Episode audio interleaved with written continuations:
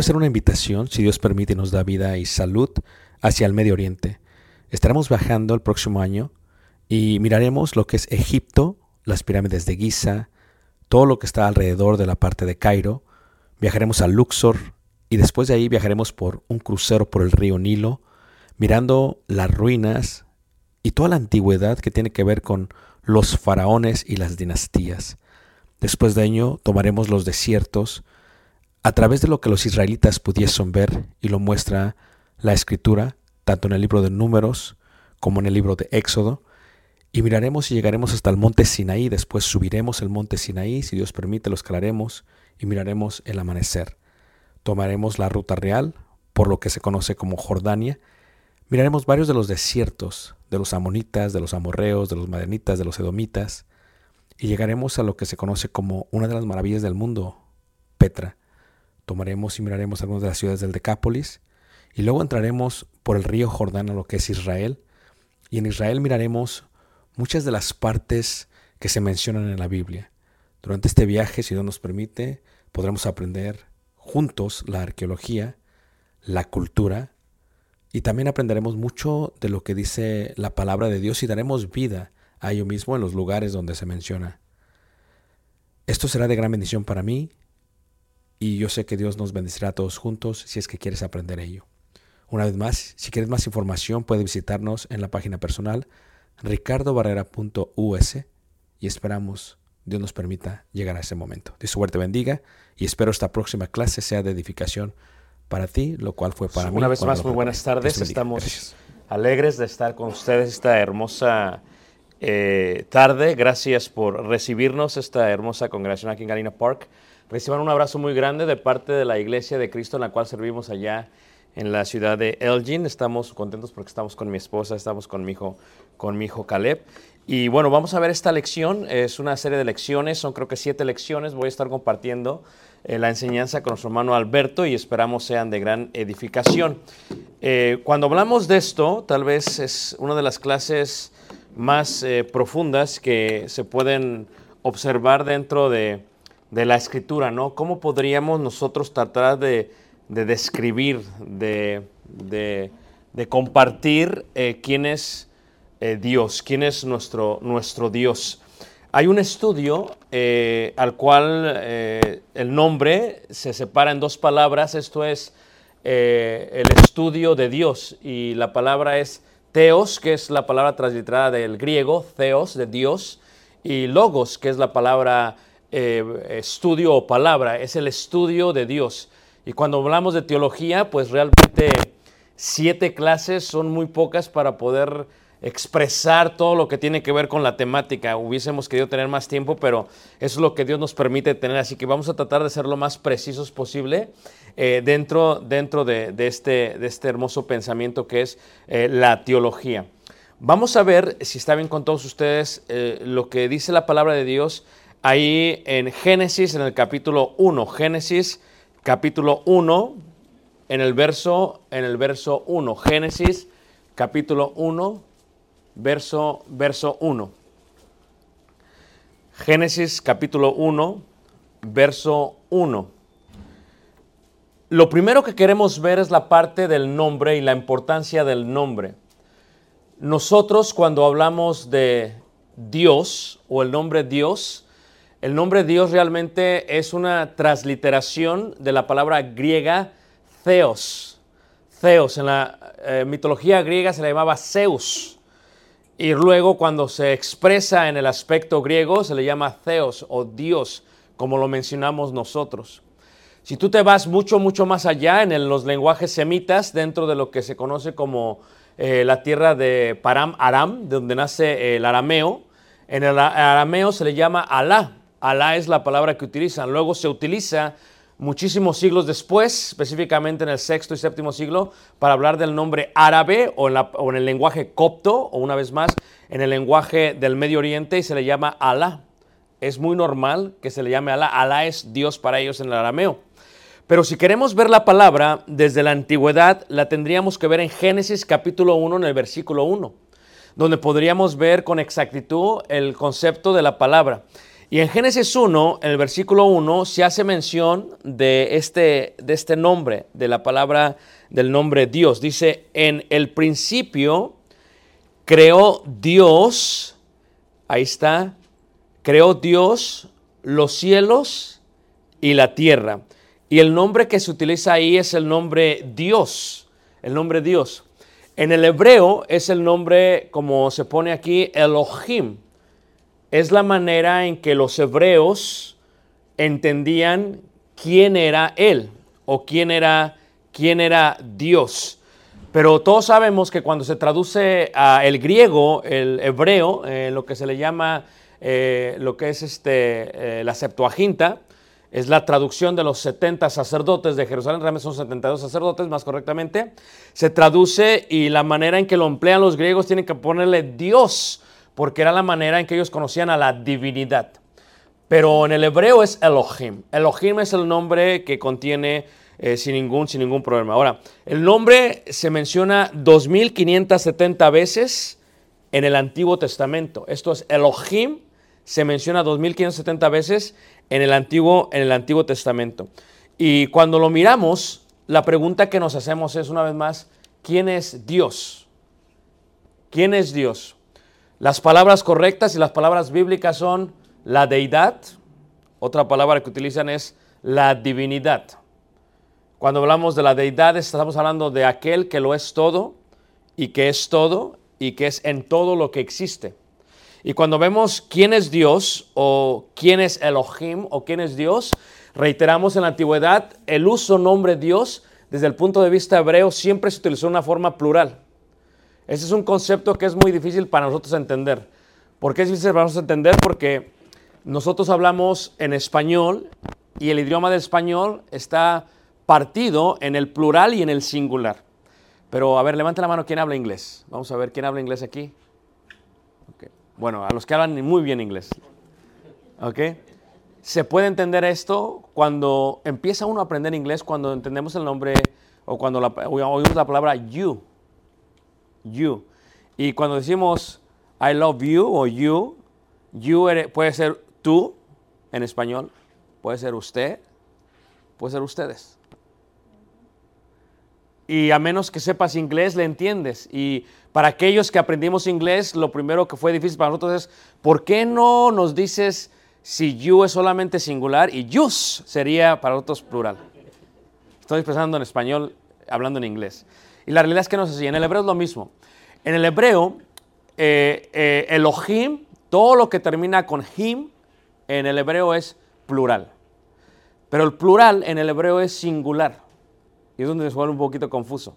Porque cuando hablamos de plural y cuando hablamos de singular, la mejor manera de entenderlos, por ejemplo, cuando hablamos del país, de los Estados Unidos, y decimos eh, los United States of America, hablamos de Estados Unidos es un país, pero estamos diciendo estados, que son varios, plural.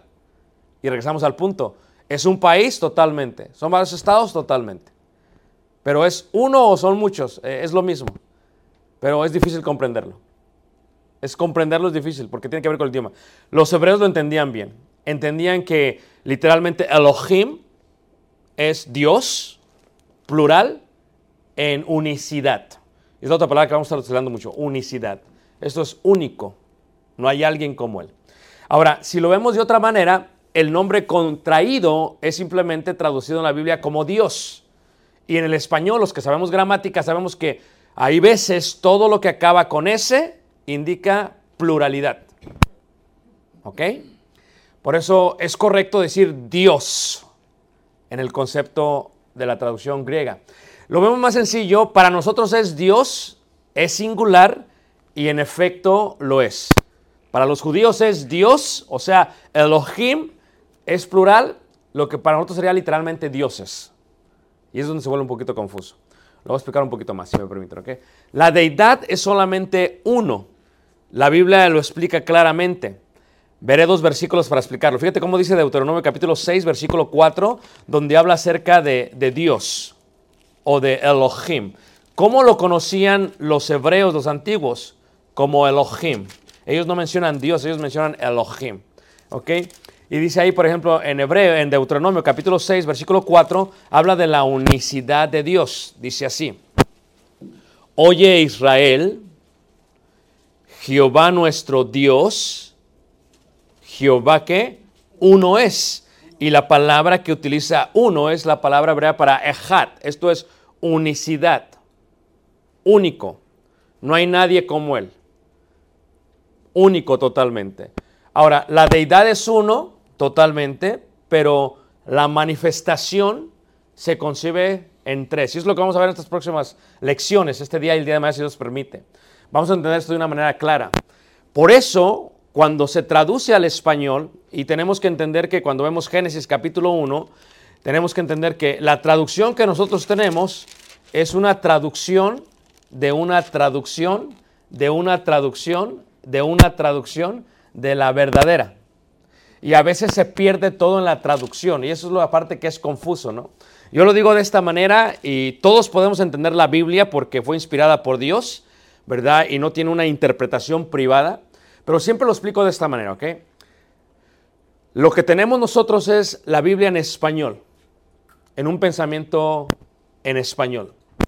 Pero el libro fue escrito en tres idiomas, en hebreo, algunas secciones en arameo y lo demás en griego y algunas partes en latín.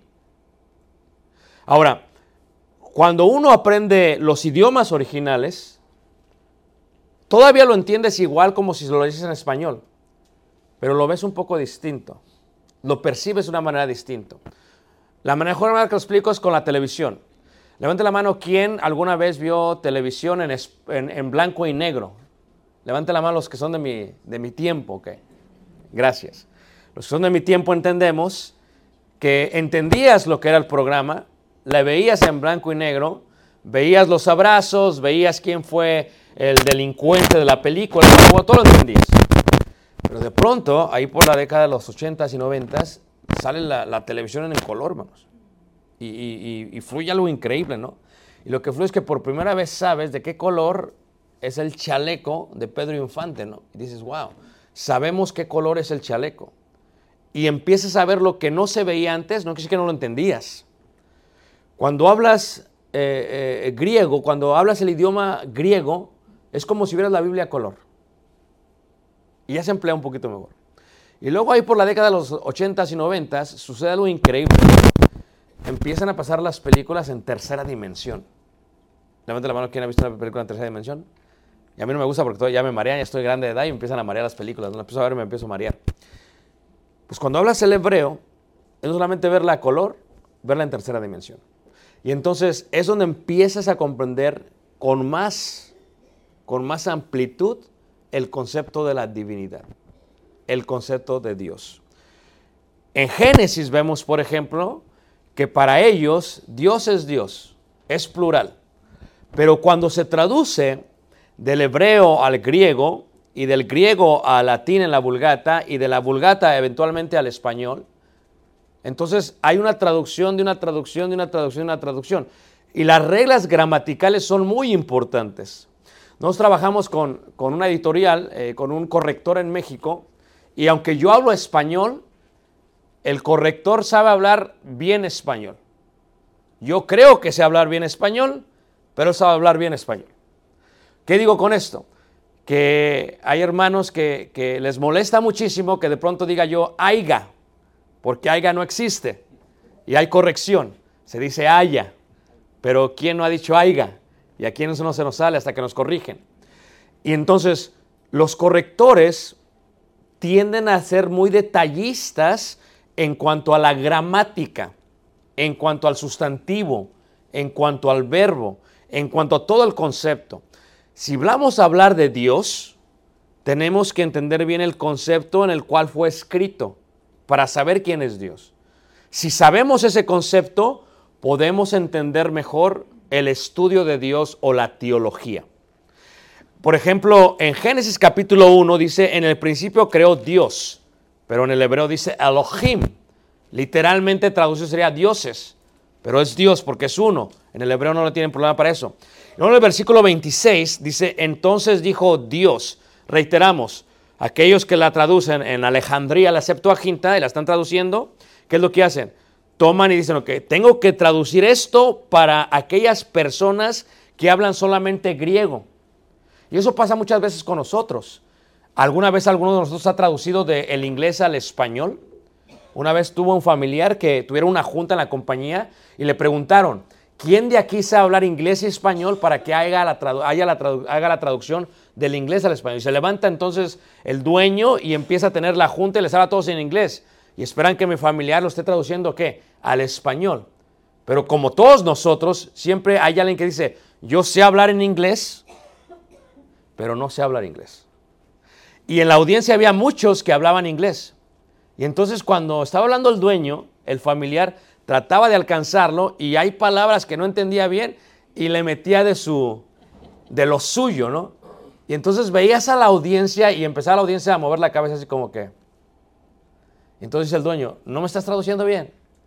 Dice, no, no, sí, es que no entiende, no, no, es que tú me estás traduciendo se pierde el sentido en la traducción, se pierde en la traducción.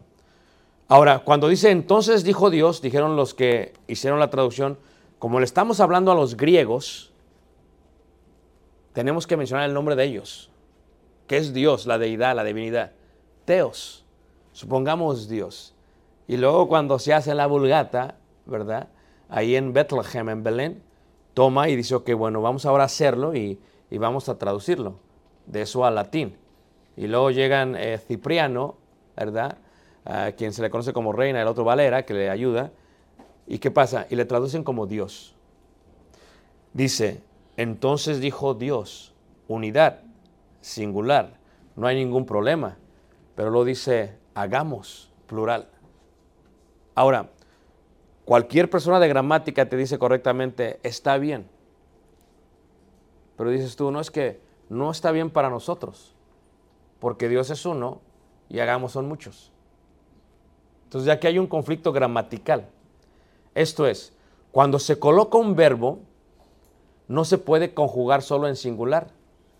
De lo contrario, en la traducción rompería con la concordancia gramatical entre el sujeto y el verbo. Pero como se está traduciendo del hebreo, hermanos, entonces dijo Elohim, plural, único, unicidad, hagamos, no hay problema. Y a veces nosotros nos percatamos de ese, de ese concepto. Esto sucede a través de la Biblia. En 3.22 pasa lo mismo. Cuando dice 3.22, dice, y, y dijo Jehová Dios. He aquí el hombre es como uno de qué? De nosotros. Bueno, Dios uno, nosotros qué? Mucho. Y reiteramos, la mejor manera para entender esto es el ejemplo de en inglés you. You, para aquellos que tenemos mucho tiempo en este país, es uno. Puede ser you, solamente tú, o puede ser you. Y los que solamente hablábamos español decíamos, no me revuelvas, me confundes. You es plural o es singular. Y te decía, no, es, es, puede ser, depende. ¿Depende de qué? Si es Y o you. Para mí es lo mismo, no es que depende del contexto, no es que no depende de nada. O es plural o es singular. Pero ahora ya que nosotros hablamos un poco más de inglés, decimos, ¿sabes qué? Le entiendo bien. ¿Tanto de acuerdo, hermanos? No hay problema. I love you puede ser una persona. I love you puede ser amo a qué? A todos ustedes. Ese es el concepto también en la gramática hebrea. En Génesis 11.7 sucede lo mismo. Pasa lo mismo. Génesis 11.7 dice así. Ahora pues descendamos y confundamos. O sea, Dios, o sea, Elohim, dice hagamos y qué? Y descendamos. Esto es algo que totalmente, totalmente plural. No hay ningún problema. Ahora, si Elohim, el nombre Elohim se menciona 270 veces, o como escribí ahí, más de 250 veces, y la misma se traduce como Dios, la otra pregunta que se hace es ¿quién es Él? Porque en el hebreo son muy, eh, el maestro de hebreo nos decía esto, son muy específicos y muy estrictos y muy ortodoxos y cualquiera que conoce un israelita sabe cómo son ellos. Son muy metódicos, como el americano. El latino, nosotros somos otro rollo. ¿verdad? Ahí como salga.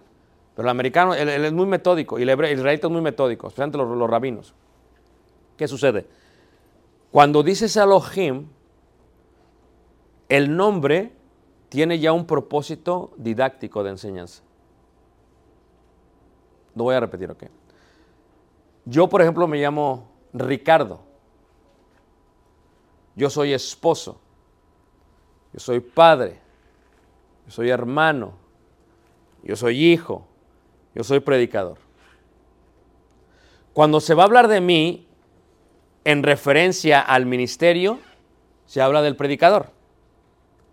Cuando se va a hablar de mí en referencia a el padre de Caleb, se dice padre, pero sigo siendo el mismo. Cada nombre tiene un objetivo didáctico. Se utiliza para algo. ¿Quién es él? Cuando utilizamos Elohim o Dios, siempre se utilizaba en el contexto de creador, número uno, y número dos, gobernador. Y los ejemplos están en Génesis 1, 1, 2, 3, 4, 5, 6 y 7. Siempre fue así.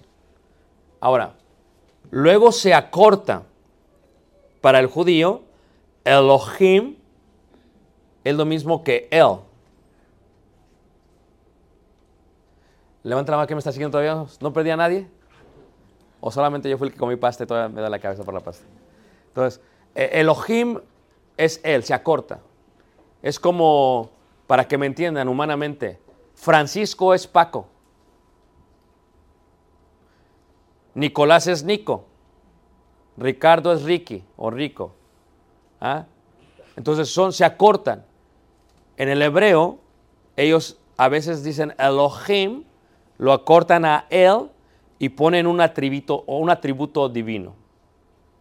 Cuando se habla de Dios, nunca se dice característica.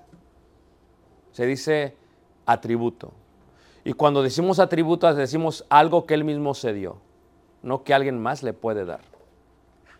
La diferencia entre tú y yo es que nuestras características fueran dadas por Dios. Somos morenos, somos chaparros, somos altos, fue dado por Dios. Pero en el caso de Dios, nadie le dio nada, porque Él es el creador. Por lo tanto, Él se da a sí mismo. Y a eso se le llama o se le dice atributo en la teología. ¿Ok? Entonces, para el judío, Él es Elohim. Para nosotros, Él es igual a Dios. Así lo decimos también nosotros. Démosle gloria a Él. De ahí viene la transliteración Elohim, Él, Él, Él, Él. Para el arameo es Alá. ¿Ok?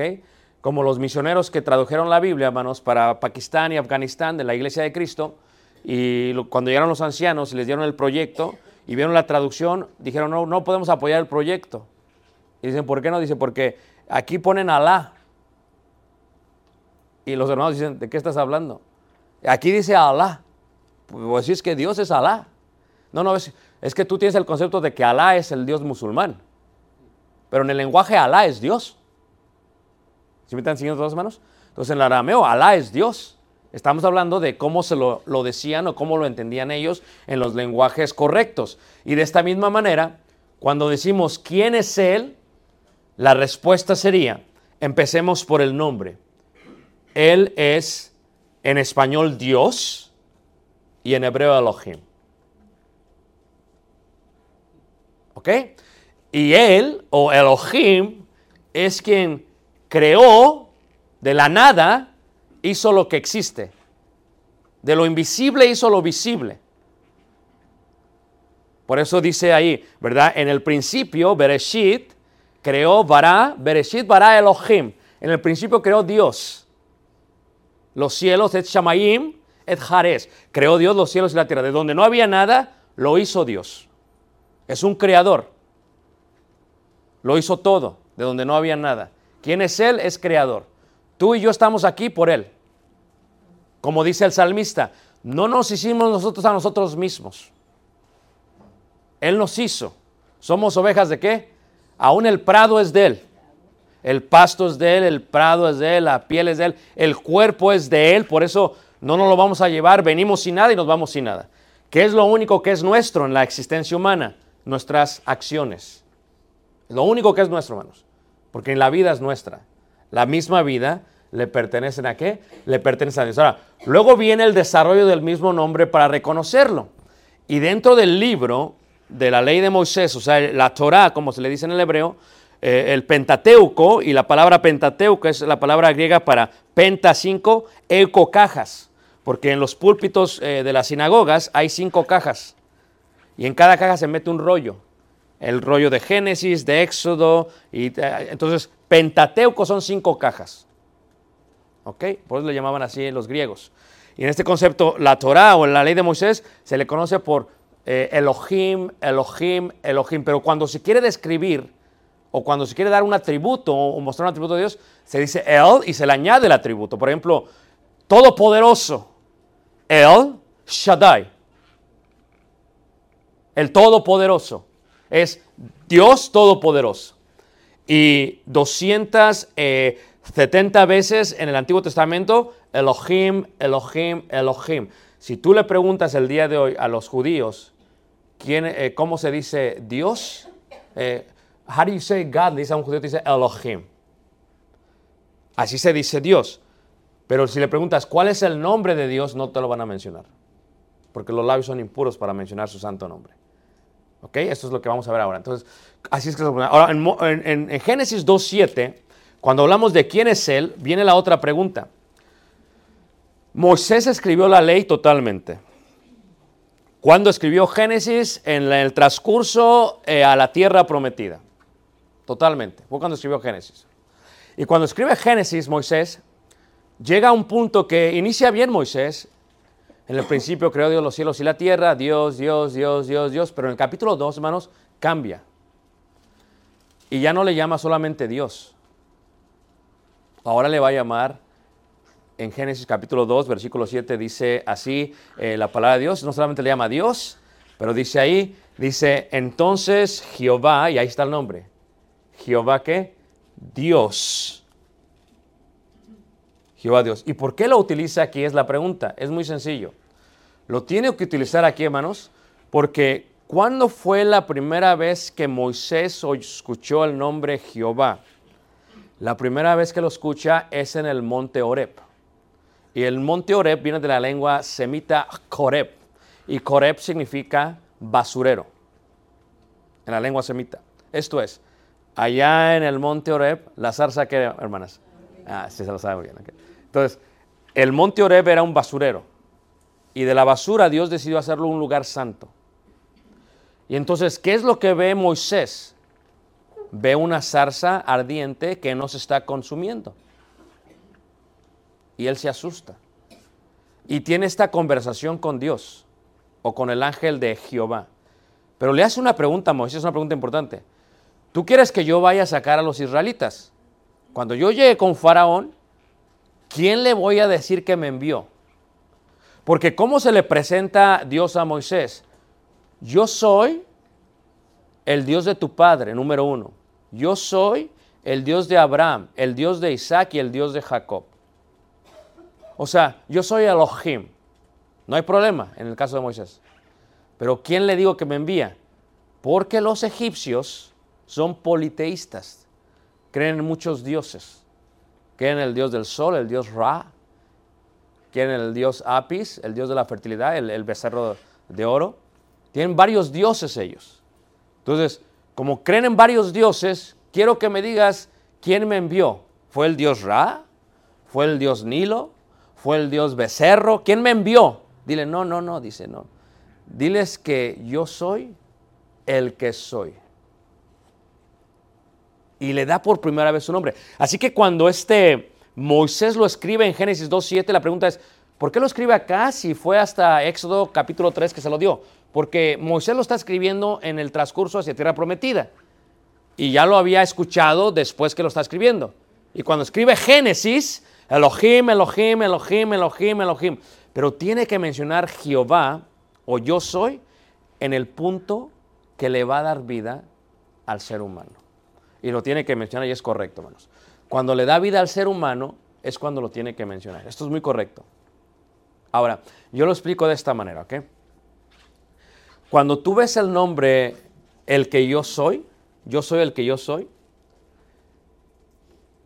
en hebreo son cuatro consonantes, porque el lenguaje hebreo son 22 consonantes, no hay vocales. Y se toman cuatro consonantes para mencionar eh, yo soy el que soy. Se traduce en yo soy el que soy. Pero por ejemplo ahí en, Éxodo, en el capítulo 3, cuando se hace mención de esto, y tal vez no lo podemos ver nosotros bien, en Éxodo capítulo 3, dice ahí en el versículo, en el versículo eh, 14, dice, y respondió Dios a Moisés, yo soy el que soy. Y dijo, así dirás a los hijos de Israel, yo soy, me envió a vosotros. Pero esas cuatro letras, cuando las mencionas en hebreo, como no tienen una pronunciación vocal, si nosotros respiráramos profundamente, ok, hiciéramos, esa es la, la, la yoda que le decimos nosotros. Y en la respiración está el sello del nombre yo soy. Es más, el ser humano nace mencionando Jehová y muere mencionando Jehová. Y es más, tiene que ponerlo Moisés en Génesis 2.7 porque es cuando se le da vida al ser humano. Y sopló, dice, sopló vida y lo hizo un alma viviente, dice eh, a Corintios. Entonces, cuando, cuando, él, cuando este viene, cuando escucha este nombre, este gran yo soy, es precisamente esas palabras. Estas son cuatro letras. Lo de abajo son kibbutz o masoretas, se le añaden solamente para que lo podamos pronunciar nosotros. Pero estas cuatro son realmente a. Y por primera vez, hermanos, en el libro de la ley de Moisés se le empieza a conocer no solamente como Elohim, sino como el nombre. Por ejemplo, eh, yo soy el hermano Barrera, pero tengo un nombre. Ricardo. Ese es mi nombre. Elohim o Dios tiene un nombre y su nombre es yo soy. Pablo lo explica de esta manera, ¿ok? El primer hombre, alma viviente, pero el postrer hombre, espíritu vivificante. ¿Cuál es la diferencia? Que el espíritu vivificante le da vida a todo lo que existe.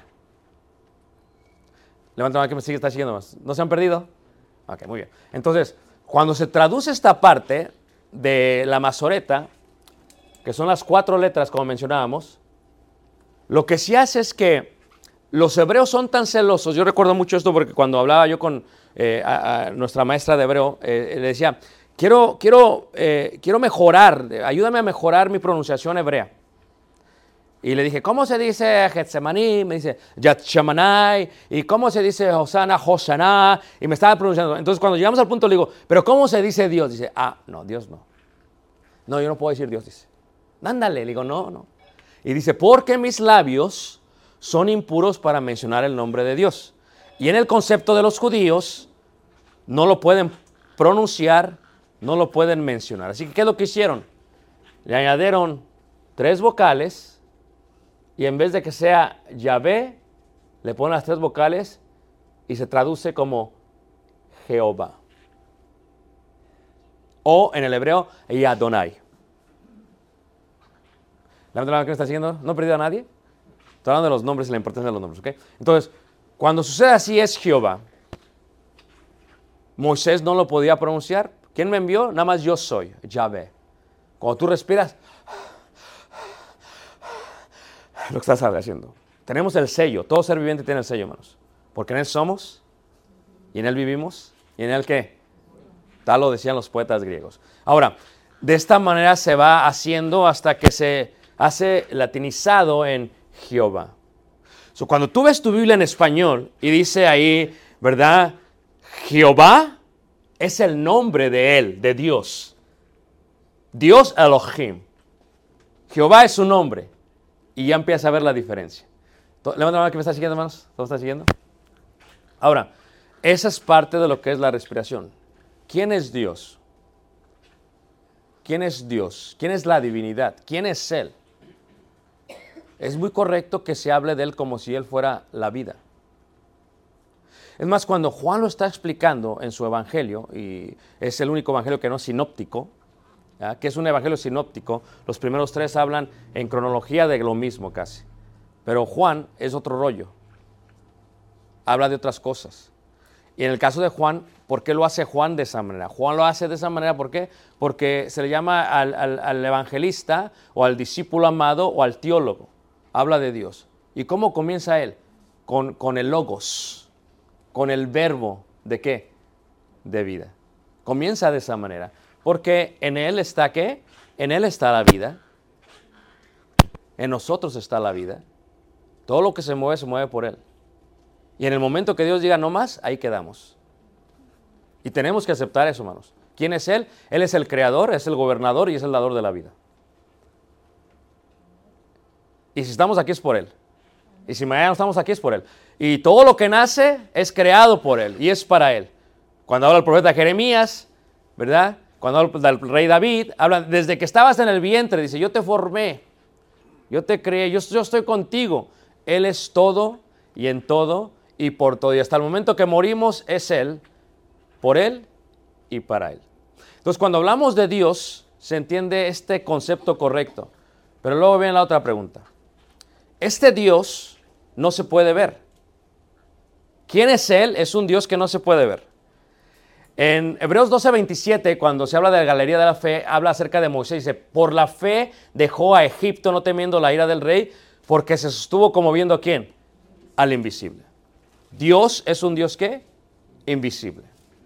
Por eso lo dice Juan, nadie le ha visto jamás. Si no nos amamos a nosotros que nos vemos, ¿cómo dices que amas a Dios que no le has visto? Si no, si no lo que vemos, es lo que está hablando Juan.